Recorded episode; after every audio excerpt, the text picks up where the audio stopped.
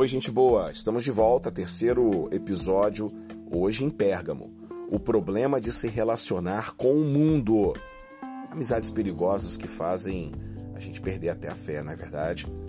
Bom, nossa parada está em Pérgamo. Se o Senhor Jesus fez uma, um, uma investigação profunda nas igrejas lá, está fazendo hoje também em época de pandemia, em época de quarentena, muita coisa vai se revelar, muita gente vai abandonar a fé, muita gente vai se revelar quem verdadeiramente é.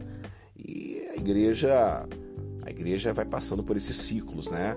É, isso aí é uma coisa que a gente precisa já entender e já compreender e já é, é, colocar sempre dentro do coração que não tem jeito, não tem jeito. As pessoas elas não mudam. É desde o início, desde quando o homem pecou, ela vai continuar pecando. Só muda através do Espírito Santo de Deus. Bom, voltando à exposição do texto que eu comecei ontem, verso 14a. No entanto, aí vem as acusações do Senhor Jesus contra essa igreja. Primeiro ele elogiou, agora vem as acusações. Eu tenho contra você algumas coisas. Verso 14 você tem aí pessoas que se apegam aos ensinos de Balaão. Lembram que eu falei ontem desse verbozinho, dessa palavra, kratel, apegar-se?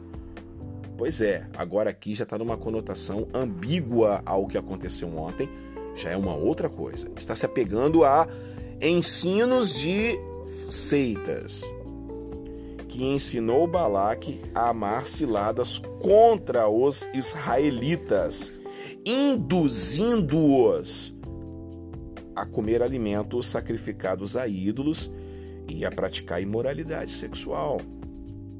No entanto, eu tenho contra você algumas coisas. Você tem aí pessoas que se apegam, cratel, aos ensinos de Balaão. Bom, a história de Balaão você vai ver lá em Números 23 e capítulo 24. Você lembra, Balaão era o profeta que foi pago por Balaque para amaldiçoar o povo de Israel, só que tudo que ele fazia, que ele amaldiçoava, revertia em bênção. Vocês lembram disso, né? É, sobre sua vida, ó Israel, é, não vale encantamento. Foi essa música, Jeová teu cavaleiro, foi baseado em cima desse texto, né?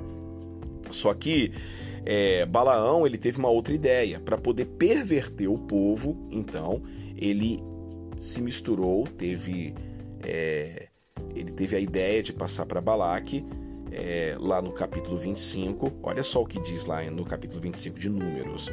Enquanto Israel estava em Sitim, o povo começou a entregar-se à imoralidade sexual com as mulheres moabitas, que os convidavam aos sacrifícios de seus deuses, e, po, e o povo comia e se prostrava perante a esses deuses.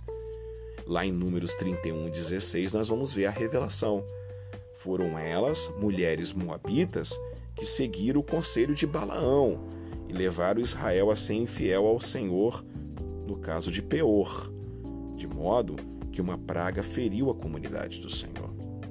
Então vocês observem o problema das amizades perigosas.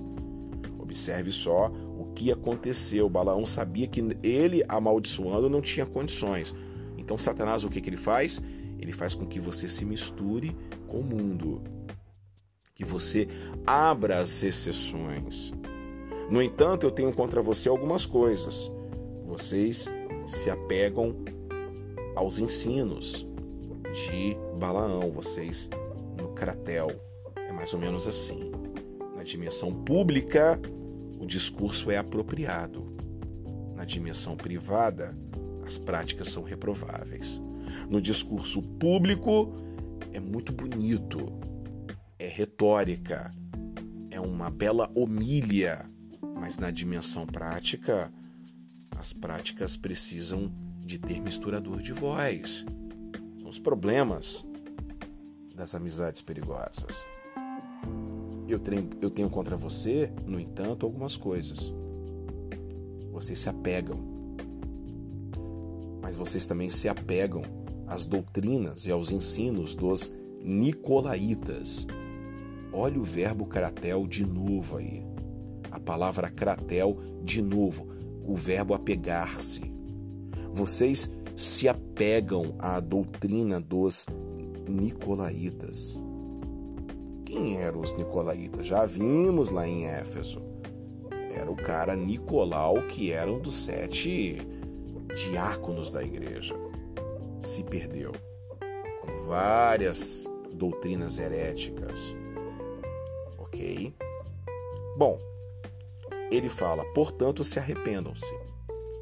Arrepender-se, no verso 16, porque senão virei em breve até você e lutarei contra eles com a espada da minha boca. Não é a espada de Roma, é a espada do Senhor Jesus. Ele vai fazer o juízo na igreja, no grupo e na cidade. Bom, amanhã eu prometo voltar, terminando essa série, ok? Dizendo as promessas e continuando, que é importante a gente se arrepender. Devarim Podcast é o nosso podcast diário de boa palavra e boa teologia.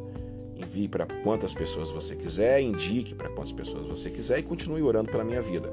Eu sou Carlos Júnior, sou pastor e um grande beijo para você. Fique na paz. Tchau, tchau.